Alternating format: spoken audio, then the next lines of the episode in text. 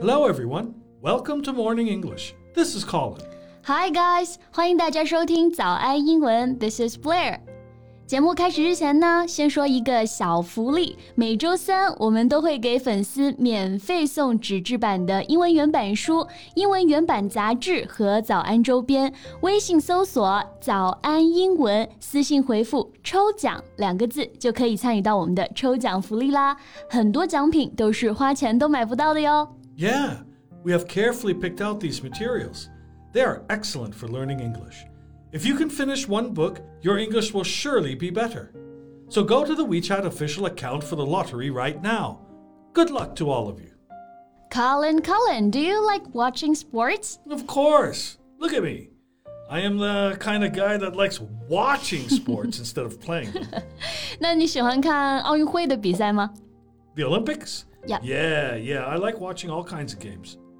Oh, I know why you asked this. The 2021 Tokyo Olympics are coming. 对，That's right，二零二一年东京奥运会就要来了啊。不过原本应该是二零二零 Tokyo Olympics，但是由于疫情的影响呢，推迟了一年。那我们今天呢要学习到的第一个表达就是奥运会 Olympics，或者是 Olympic Games。 Yes.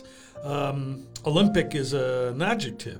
You can say Olympic game, an Olympic champion, and Olympics is the noun. Example I love watching the Olympics. Don't get the two words muddled up. 对，很多同学啊，在遇到这两个词的时候呢，都搞不清楚。非常简单，Olympic 它是形容词，Olympics 后面加了 s，它是一个名词，相当于 Olympic Games。 Yes. So the opening ceremony of the Tokyo Olympics is July 23rd, right? Yeah. Well, That's tonight. Yeah，对，没错啊，东京奥运会的开幕式呢是在北京时间七月二十三号举办，也就是今天晚上了。各位奥运迷是不是跟我一样非常期待啊？那开幕式的英文我们来学习一下，opening ceremony。 Yeah, opening ceremony. Well, speaking of which, I still remember how fascinating it was in 2008, the Beijing Olympics. 啊，我为什么我会如此激动呢？一股强烈的民族自豪感油然而生了啊！确实，一说到奥运会，尤其是开幕式的时候呢，二零零八年北京的举办绝对是值得载入史册的。Do you want to talk about it today？ Sure, sounds great to me. 那今天我们就来聊一聊二零零八年北京奥运会以及那些你需要知道的表达吧。那今天我们所有的内容呢，都整理成了文字版的笔记，欢迎大家到微信搜索“早安英文”，私信回复“加油”两个字来领取我们的文字版笔记。So, do you think Beijing Olympics opening ceremony is one of the best or the best? Well, it was the best. There is, uh, well, nothing comparable to it.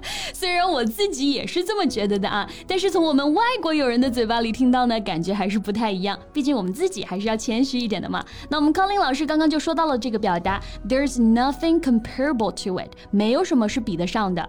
Yeah, you know, it was 13 years ago, but if you watch it today, you'll still be dazzled. 这个评价是很高啊，确实，虽然是十三年前举办的。 诶，是不是被这个数字吓到了？零八年奥运会居然已经举办了十三年了啊！不过呢，就算是十三年后的今天，我们再看，依然会被震惊到。那我们来学习一下这个单词啊，dazzled。Yes. So if someone or something dazzles you, you are extremely impressed by their skill, qualities, or maybe beauty. 对，比如说我们 Colin 老师呢，看到了一个特别漂亮的女孩子，是他喜欢的那种类型，我们就可以说 The girl dazzled Colin with her gorgeous face。Colin 啊，为这个漂亮的女士而倾倒。 Okay, but uh, next time try knowledge. The girl dazzled Colin with her knowledge of the world. yeah, right. Like I'm gonna believe that. well, anyway, the opening ceremony was directed by a renowned filmmaker, right? Yeah. What was his name again? 呃，张艺谋 Right, Zhang Yimou, one of the best directors of China. 啊，你还知道的挺多的嘛。 Oh, yeah, I've watched a lot of his films. He's excellent. 那看来这十八年确实是没白待啊！零八年开幕式的总导演是张艺谋，大家应该都不陌生啊。我觉得这个开幕式呢，算是他最优秀的作品之一了。 Yes, and I remember that the performance was comprised of two parts. 这你都记得？ 我是因为前几天查了资料才知道啊，就是我们的开幕式呢，一共分了两个篇章。Well, um, what's the first part? I think the first part was called um, Brilliant Civilization.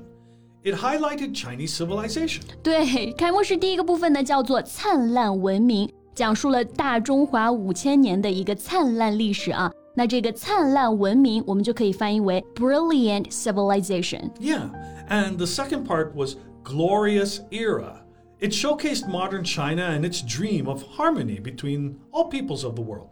那第二部分呢，我们就叫做辉煌时代 （glorious era）。顾名思义啊，展示了现代中国和世界人民和谐的一个梦想。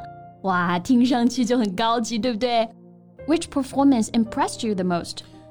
Well, there was this uh, show about the printing technique of ancient China. That was really impressive. 啊，我也记得那个表演，就是我们的四大发明之一的那个活字印刷术的展示啊。当时舞台就变成了一个个的那种印刷字，此起彼伏，特别的壮观。Well, what about you? Which part uh, did you like? 啊、um,，我最喜欢的话应该是李宁最后点燃圣火的那一刻。Yeah, yeah, it was a, a grand sight as he was suspended in midair. 李宁最后点燃圣火的时候是身体悬空的，对不对？ 堪称壮观啊！那这个壮观呢，我们就可以说 grand sight。 Yeah, well, as I said, it was indeed the best Olympic opening ceremony. I think the only one that could beat it is the 2022 Beijing Winter Olympics. 只有被自己才能超越了，是不是？So, what games are you going to watch? Well, I like watching all kinds of sports, but I do enjoy those that I'm not familiar with because then I can learn something from watching. 还是很好学的嘛，我们康林老师。我个人最喜欢的呢，像是跳水 diving，然后体操 gymnastics，游泳 swimming，还有像是一百米、二百米这种短跑啊，a hundred and two hundred meter race。 Yeah, I like watching those as well, um, especially women's gymnastics. Yeah, of course you do.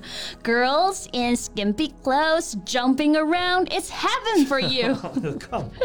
It's the Olympics we're talking about. It's all about their strength and perseverance. 奥运会展示的呢，就是运动员他们的力量和这种不懈的坚持，对不对？那这个词我们可以来学习一下，perseverance。 Perseverance means the quality of continuing to try to achieve a particular aim despite difficulties. 对，我们就可以翻译为像是毅力、韧性、不屈不挠的这种精神。比如我们说，They showed great perseverance in the face of difficulty。他们面对困难时候表现出了一个坚强的毅力。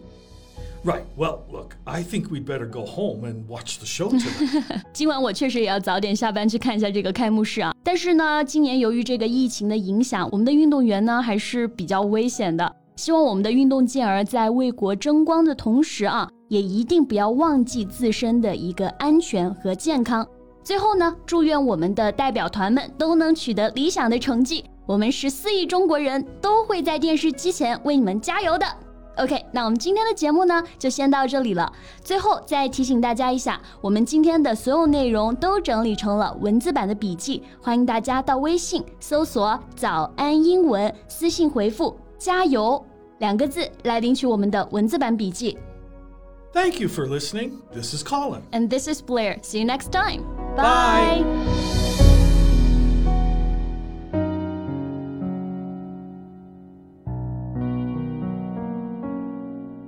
This podcast is from Morning English. 学口语就来早安英文。